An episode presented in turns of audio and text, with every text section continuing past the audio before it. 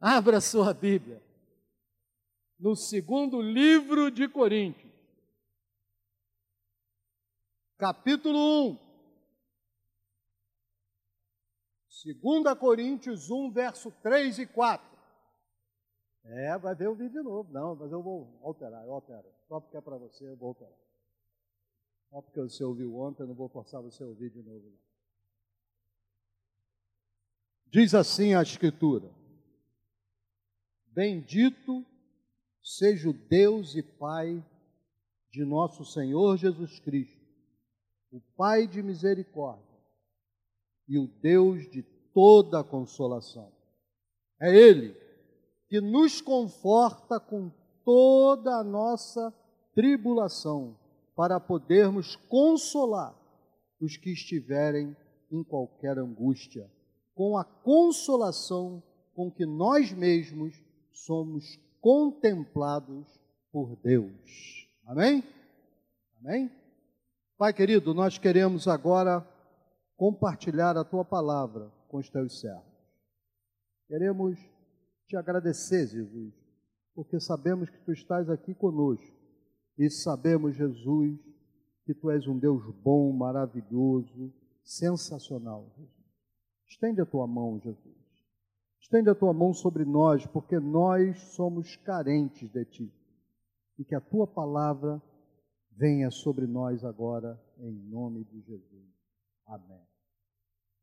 A primeira coisa que a gente faz quando aceita, vai trabalhar em algum lugar, você vai lá no, no RH, e lá no RH, eles vão dizer para você o que eles esperam de você. Eles vão dizer para você: olha, aqui a gente espera que você chegue sete horas da manhã. E você vai sair daqui todo dia dez e meia da noite. Nós não pagamos hora extra, nós não aceitamos esse negócio de FGTS, achamos que INSS provém do maligno. Nós não vamos pagar nada disso. Você vai ter que trabalhar de sete e meia às dez e não vai ter absolutamente direito nenhum. Aceitas? E aí você vai dizer, aceito ou não aceito? Não, desculpe, perdão. Escravidão acabou em 1888, não. Eu me lembro da minha filha, minha filha foi trabalhar nesse mega hiper blaster maravilhoso lugar onde todo mundo, todo mundo famosérrimo, e minha filha foi trabalhar lá. E eu tinha que ir duas horas da manhã buscar a menina, lá no Joá. Duas horas lá vai eu, porque pai não basta ser pai, tem que participar. Então a, filha arranja o um emprego, fica até duas horas. Não fui eu que arranjei emprego, não fui eu que procurei o emprego. Eu não disse para ela ir para aquele emprego, mas mesmo assim minha mulher me cutucava às duas da manhã. Ó, vai lá buscar a Carol, que ela já está livre agora. Lá ia eu, duas horas para o Joá reclamando, de Jacarepaguá o Joá reclamando. Aceita se quiser. Quando a gente começa a andar com Jesus, ele também tem um projeto para cada um aqui. Aceita, se quiser. Se não aceita, não recebe que nem a Francineide. Ela chegou, entregou a vida, disse: Olha, está na, tá nas tuas mãos, Senhor, em tuas mãos entrego o meu espírito. Se quiser levar, leva. Agora, eu prefiro ver meu filho morrer aos 37 anos, não, porque isso, está amarrado. Lá com 112 anos, com o garoto morra com 112 mais três meses, para não morrer de repente, e aí tu pode me levar. Até lá eu fico esperando o garoto. Aceita se quiser. E quais são exatamente neste texto, Paulo vai nos dizer algumas coisas que o Senhor espera de você. Espera das irmãs, espera dos irmãos, espera dos ricos, espera dos pobres, espera dos negros, espera dos brancos, espera de todo mundo.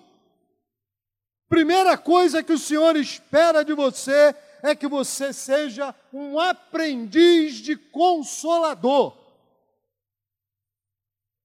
Que você seja alguém que aprenda a consolar. A palavra grega, esqueci a palavra grega agora. A palavra grega traduzida para consolo, ela paracleseia. Paracleseia. A palavra grega paracleseia quer dizer se pôr ao lado. Consolar não é pegar na mão e dizer, ah, tadinho, tadinho. Não. Consolar é se pôr ao lado na luta. Se você sabe que alguém aqui está na luta, o Senhor espera que, como quando você atravessou a batalha, o Senhor esteve com você, agora é a sua hora, não é? Ah, Senhor, vai ficar com ela também. Não, agora é com você. Você vai até a pessoa e fica do lado, sustente oração. Se for preciso abençoar de outra maneira, abençoe. Faça o que for possível. Deixa eu contar uma história de uma pessoa que eu conheço. Essa pessoa da igreja chamou um casal que estava tendo problemas para ir para a igreja. E eles começaram a frequentar aí lá em Jacarepaguá, eles começaram a frequentar. Quando eles começaram a frequentar a igreja, a moça, a moça lá descobre que está com câncer na garganta. Eles eram jovens ainda, tinham três crianças, e ela com câncer na garganta. Agora ela vai ter que se operar.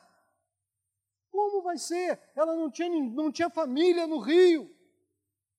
Ela não tinha ninguém para ajudar. Agora ela tem que tirar um tumor da garganta, vai ficar, vai fazer quimioterapia, vai fazer um monte todo, vai ficar um tempão no hospital, aquela coisa toda. E essa pessoa que chamou o casal, fechou a casa dela e foi ser cuidar dos filhos da outra. A outra ficou no hospital, três meses ou quatro meses, e ela ficou lá cozinhando, lavando, passando, cuidando das crianças. Quando ela teve alta, foi para casa, ela voltou para casa dela. Chegou e perguntou: Vocês querem conhecer Jesus como seu Salvador finalmente? Como é que você diz não para uma pessoa dessa? Como é que você não diz que viu Jesus? Como é que você não, não, não viu Jesus na vida dessa pessoa que cuidou dos seus filhos, que lavou, passou, que cuidou do seu marido, que cuidou da sua casa, que varreu? Irmãos, Deus quer que você seja um aprendiz de consolador. Deus espera que você esteja do lado que você socorra, que você ajude. Quando aqui houve esse, esse retiro dos jovens, a igreja ajudou aqui, cada um contribuiu com o que pôde, e nós conseguimos mandar 20 jovens, um fato que não acontecia aqui há muitos anos. Por que foi? Foi porque vocês ficaram do lado, vocês consolaram. Isso é consolo vindo de Deus para esse povo. Então, se você quer consolar, se você quer começar a caminhar com Deus, seja o consolador. Ah, mas então é só com o povo da igreja? Não, não. Passei eu com meu carro, havia um casal gay que morava no meu prédio. Passo eu de carro, chovendo para burro, e o casal na chuva esperando. Sabe o que eu fiz? Parei meu carro, dei carona para ele.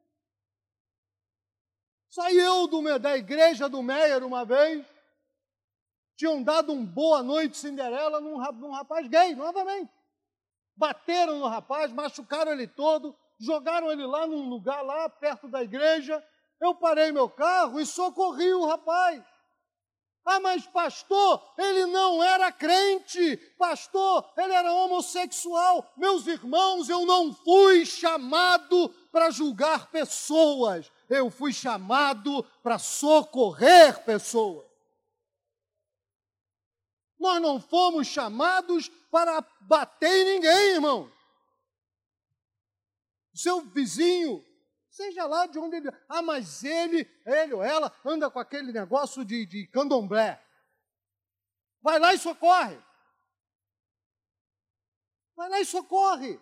Irmão, seja um consolador. Quando a Bíblia fala que Barnabé, o nome dele não era Barnabé, era o apelido dele, Barnabás, que quer dizer o filho das consolações. Era alguém da consolação, era um cara conhecido, vendeu o terreno dele, pegou o dinheiro, socorre os pobres. E os pobres? Não sei, não sei. Esse aqui é meu terreno, o meu é dar o meu dinheiro. O seu é cuidar dos pobres. A gente tem ali aquela mesa, irmão, que está vazia ali, é uma mesa para socorrer os pobres da igreja. Quer ser consolador? Traz um quilo de feijão, um quilo de arroz. Não traz sal, não, que os irmãos já estão cheios de sal. Chega de sal. Traz alguma coisa que não seja perecível e bota ali. Vai, começa a aprender a ser consolador. Deus tem esse desejo que nós sejamos aprendizes de consolador. Segunda coisa, Deus quer que eu seja aprendiz de adorador. E eu vou falar assim, de louvador. E adoração é uma coisa muito ampla. Tá? Eu, Deus quer que você aprenda a dizer glória a Deus. Deus quer que você aprenda a dizer aleluia. Deus quer que você aprenda a dizer obrigado, Jesus. Deus quer que você abençoe. Porque, irmão, se você não põe esse idioma no seu coração, na sua boca, você volta para os palavrões rapidinho. Eu sei, porque eu era um cara de boca suja. Só eu sei quem eu era. Rixinha, o boca de latrina. Se eu falasse uma palavra, pode ter certeza, havia uma chance grande de ser palavrão. Mas eu conheci Jesus. E agora, ninguém veio para mim me dizer, Richa, ó, você não pode. O Espírito Santo falou comigo que estava errado. E agora, se eu não vigio, se eu não. 50 anos depois, se eu não vigiar, eu volto para aquele lá, porque aquilo é simples e é natural para mim. Isso aqui é não natural. Aprenda a louvar a Deus. Aprenda a louvar a Deus com a sua vida. Tem muita gente que acha que louvar é só cantar. Eu vim aqui, fiz aquela carinha de santo. Aleluia, aleluia, oh glória. E acha que isso é louvar a Deus. Eu louvo porque eu concordo com Deus, mesmo quando está doendo. É na hora que a coisa está pegando, eu digo, Senhor, eu continuo crendo e confiando em Ti. Aí eu estou louvando. Quando eu estou no hospital, é hora de louvar a Deus. Eu me lembro que eu infartei, fui para o CTI, estou lá no CTI, pego, me tragam a minha Bíblia, por favor, trouxeram a minha Bíblia. Eu abro para ler, Sabe qual o texto que estava lá? Tolo, ainda hoje pedirão a sua alma. Foi o texto que eu abri e saiu na hora. Tolo, ainda hoje pedirão a tua alma. Eu disse, cruz credo, mangalô três vezes, sapo seco, Maria Viúva.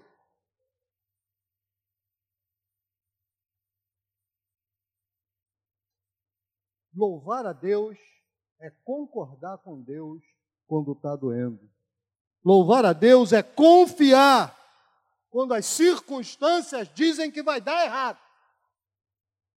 A coisa está degringolada, mas eu continuo confiando. É isso que abala o mundo. O que abala o mundo não é a minha pregação. Já tem gente pregando demais. O que abala o mundo é lá no trabalho, todo mundo está arrancando os cabelos e você dizer: calma, Deus vai abençoar. As pessoas começam a dizer: esse cara tem uma coisa diferente. É como na família. Tem um bocado de gente arrancando as calças pela cabeça e você diz: calma, Deus ainda está no controle. As pessoas olham para você e dizem: nossa, isso aí crê. Louvar a Deus é entender que há um plano na confusão da batalha. Quando a gente está na batalha, irmão, quem aqui está, esteve ou estará duro? Levante a mão aqui. Uma experiência do velhinho aqui. Se você tiver duro, mas duro mesmo, duro, não é? Ah, eu estou duro porque eu só tenho 10 mil na poupança. Não. Duro, aquele, duro. A geladeira começa a dar problema. É ou não é? A televisão começa a dar chuviscos, já dando o primeiro sinal de que subiu no telhado. Parece que a unha encrava. Você começa a ter caspa. Gente, até celulite aparece. Quando você está duro, miserável, todo lascado, aí é que as coisas aparecem. A criança senta no óculos. É ou não é? Aí, nessa confusão, é hora de dizer: Deus tem um plano. Quando tem que andar com aquele óculos, com aquele. Vocês já andaram com óculos com aquele trocinho aqui, segurando porque quebrou no meio? E aí tem que encaixar com todo amor, com todo carinho. Ah, o meu, tem aqui um óculos, eu tinha um óculos bonito, carérrimo, mas eu fiquei duro. Essa parte aqui toda que envolve um, é um arame, caiu todo. Caiu. Aí eu comecei a usar com arame na orelha. Puxava o cabelo assim para ninguém ver, parei de cortar o cabelo. Também estava caro para burro. Aí você para de ir ao cabeleireiro e vai ao barbeiro, é ou não é? Aí ganha caspa. Porque barbeiro que se preza tem caspa. E aí, irmãos, tudo vai acontecendo. É nessa hora que você tem que dizer: Eu creio que Deus tem um plano nisso. E qual é esse plano? Não sei, também não preciso, Deus não vai me contar, mas é um plano.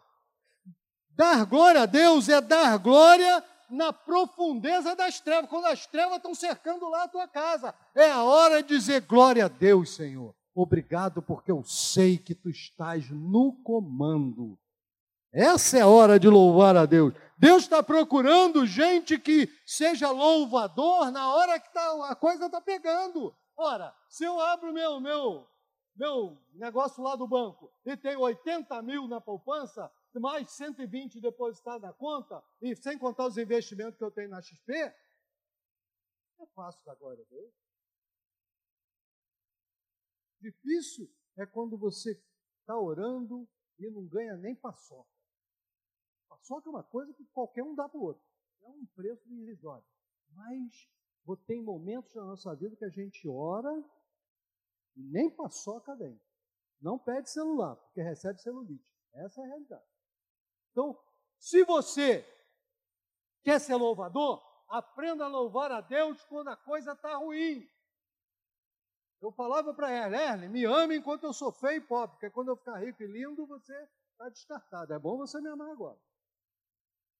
Segunda coisa que Deus espera de você, Deus espera, terceira coisa, que você seja um aprendiz de encorajador. Encorajar é diferente de tal lado. Encorajar é agir. Encorajar é sair da postura de Deus te abençoe. É sair da postura de o Senhor esteja com você. É sair dessa postura. Agora é hora de você aconselhar e não criticar. Criticar é muito fácil. Olha, a minha crítica é construtiva. Nunca conheci uma crítica construtiva na minha vida toda. Não, eu vou te criticar, mas é para o teu bem. É ruim, hein? É ruim. O que eu preciso é que alguém te aconselhe. Sabe, meu pai dizia uma coisa quando eu era garoto que vale para a vida espiritual.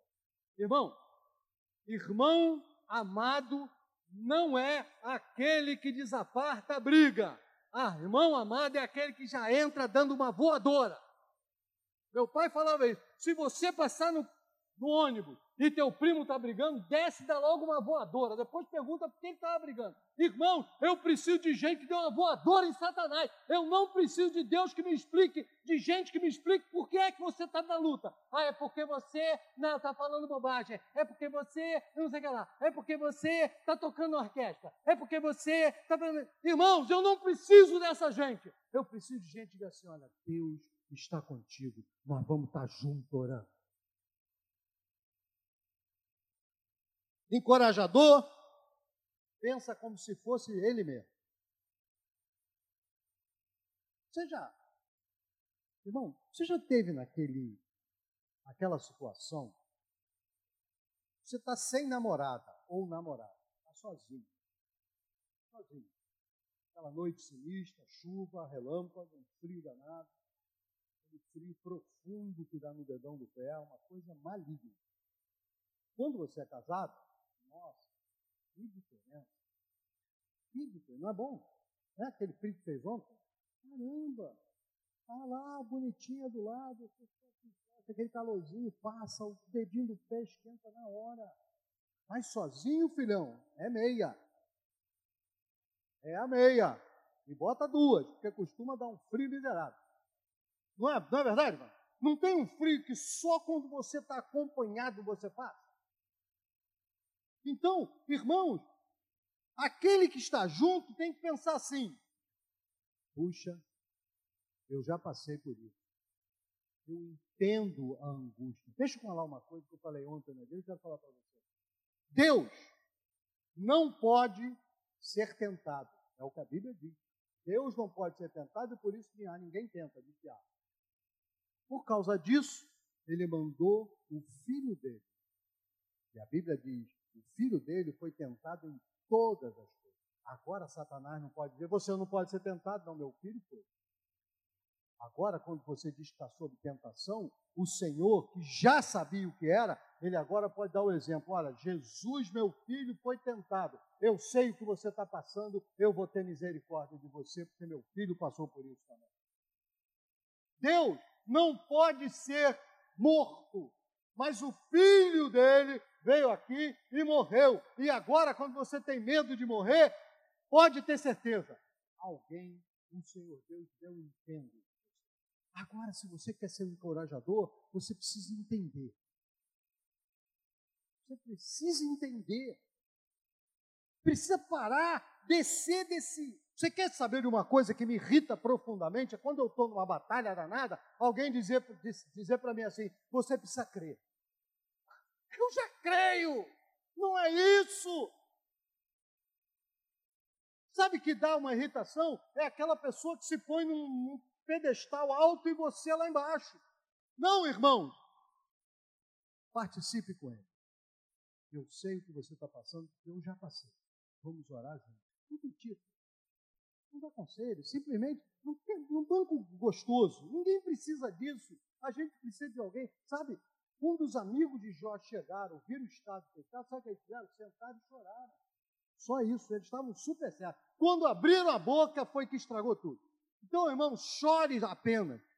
Se você quer ser um, um encorajador, entenda, olha para mim, presta atenção, porque isso é importante. Todo mundo aqui está passando por um processo. Tudo que está acontecendo na vida de cada um é um processo. Fala comigo. Eu estou num processo. Eu preciso entender que o meu processo não tem que ser igual ao do Francisco. Deus conhece e Ele vai fazendo um processo para cada um, cuja finalidade é me levar para a glória. Eu nunca vou poder falar sobre drogas. Eu nunca tomei droga. Francisco pode falar sobre droga para o drogado. Ele já tomou droga. Eu nunca fui bêbado. Mas algumas pessoas podem ter sido bêbadas e agora ela vai falar. Eu nunca fui dado a arranjar confusão na rua, mas eu me lembro do irmão que tinha lá na Tijuca, o Jorjão, que era dado a briga, ele brigava o tempo todo. E agora ele se converte e tem sempre alguém querendo provocar ele. E ele dizia: Eu já fui assim e eu não quero ser assim. Você entendeu? Um dia ele, novo convertido, pastor Paulo falou que você tem que orar quando você sentir que a coisa está começando a sair do teu controle. E aí ele falou, ele estava na fila do fila do, do cinema. Uma pessoa fila. Tem coisa pior que isso, irmão? Seja sincero. Tem coisa pior que isso? Você está na fila, cada vez sendo assim, é porque eu tenho aqui. Uma vez eu estou na fila das pessoas velhas, caducas, aquela prioritária, velho, caduco, pessoa sem a beira da morte. Era eu, estava lá. Aí me chega uma menina, novinha, bonitinha, eu estou grávida, eu estou grávida. Eu vontade de perguntar, desde quando? De ontem? Não tem barriga, não tem nada. Como é que eu vou acreditar na mulher? Como é que eu vou? Tinha que trazer aquele exame. Está aqui o exame. Olha, eu estou assim, mas eu estou tô, tô grávida. Por questão pura. Dá uma raiva. O Jorjão, uma raiva que dá. O cara falou a fila. Sabe o que ele fez? Se ajoelhou na fila. Nem para orar em silenciosamente. Ele se ajoelhou e disse: Senhor, tem misericórdia de mim no meio da fila. Todo mundo falou, esse cara é maluco. Se afastou, acho que até ele ganhou um, foi lá primeiro todo mundo, o pessoal fugiu, esse cara é doido. O cara se ajoelhou na fila. Filho, nós precisamos ser encorajadores. Por último, Deus quer que você seja um aprendiz de vencedor. Vencer é uma ciência. Quando a gente vence, é outra ciência. Primeira coisa que eu exijo, porque Deus exige, de cada vencedor aqui, dê seu testemunho. Sejamos sinceros. Quando a Francineide contou a história dela hoje, quem foi abençoado? Eu fui. Não abençoou você? Se você tem um testemunho, você precisa ser vencedor, precisa vir aqui e dizer: Olha, eu passei por isso e Deus me abençoou. Deus me abençoou. Olha como é que eu tinha. Eu tinha uma agromegalia. Quem sabe o que é agromegalia? Ninguém sabia, graças a Deus. Ninguém sabia. Talvez os médicos, né, tem algum médico aqui, você é médica? Mas ainda não, mas sabia o que era porque leu no livro. Ninguém sabia. O que nós sabemos? Covid, dor de cabeça, todo mundo sabe, dor de barriga, agromegalia, ninguém. Mas quando ela falou, se você está com uma doença que não tem nada a ver com agromegalia, abençoa você. Poxa, se até agromegalia Deus cura, imagina a minha doença. Testemunho. Depois, quando olha para mim, porque isso também é sério, depois que você vencer, não abaixa a arma. Efésios capítulo 6, falando sobre a armadura de Deus, diz que nós devemos vestir toda a armadura de Deus para permanecermos, é, para vencermos e após a vitória, permanecermos inabaláveis. Você está pensando que teve a vitória, agora é a hora de pode tirar a armadura? Agora é que é a hora de botar o escudo aqui porque o inimigo vem, ó, vem com a champanhe e diz, olha, você sim, cara, gostei de você, você é o cara, você abaixa a guarda e cai. Então, aprenda a vencer. Venceu, glorifica a Deus, testemunhe, mas mantenha a arma sempre levantada. Depois, para terminar, após ter vencido tudo, todo mundo que você sabe está sofrendo. Conte para ele que ele pode vencer. Conte para ele. Tem irmãos aqui, eu sei, porque o pastor sabe de tudo, que estão numa luta tremenda. Ela precisa ouvir que você foi curado, você foi restaurado, que Deus abençoou seu lar, que Deus fez isso, que Deus fez aquilo, coisas que eu nem sei. Deus fez, olha, eu tinha um medo, eu, Richa, eu tinha um medo que me paralisava um medo que me paralisava quando Deus me libertou. Meu Deus, a minha vida voltou a ter sentido, porque eu não conseguia fazer nada porque eu tinha medo. Quantas pessoas talvez estejam aqui hoje que tenham medo? e precisam ser libertos. Conte, vá até os irmãos.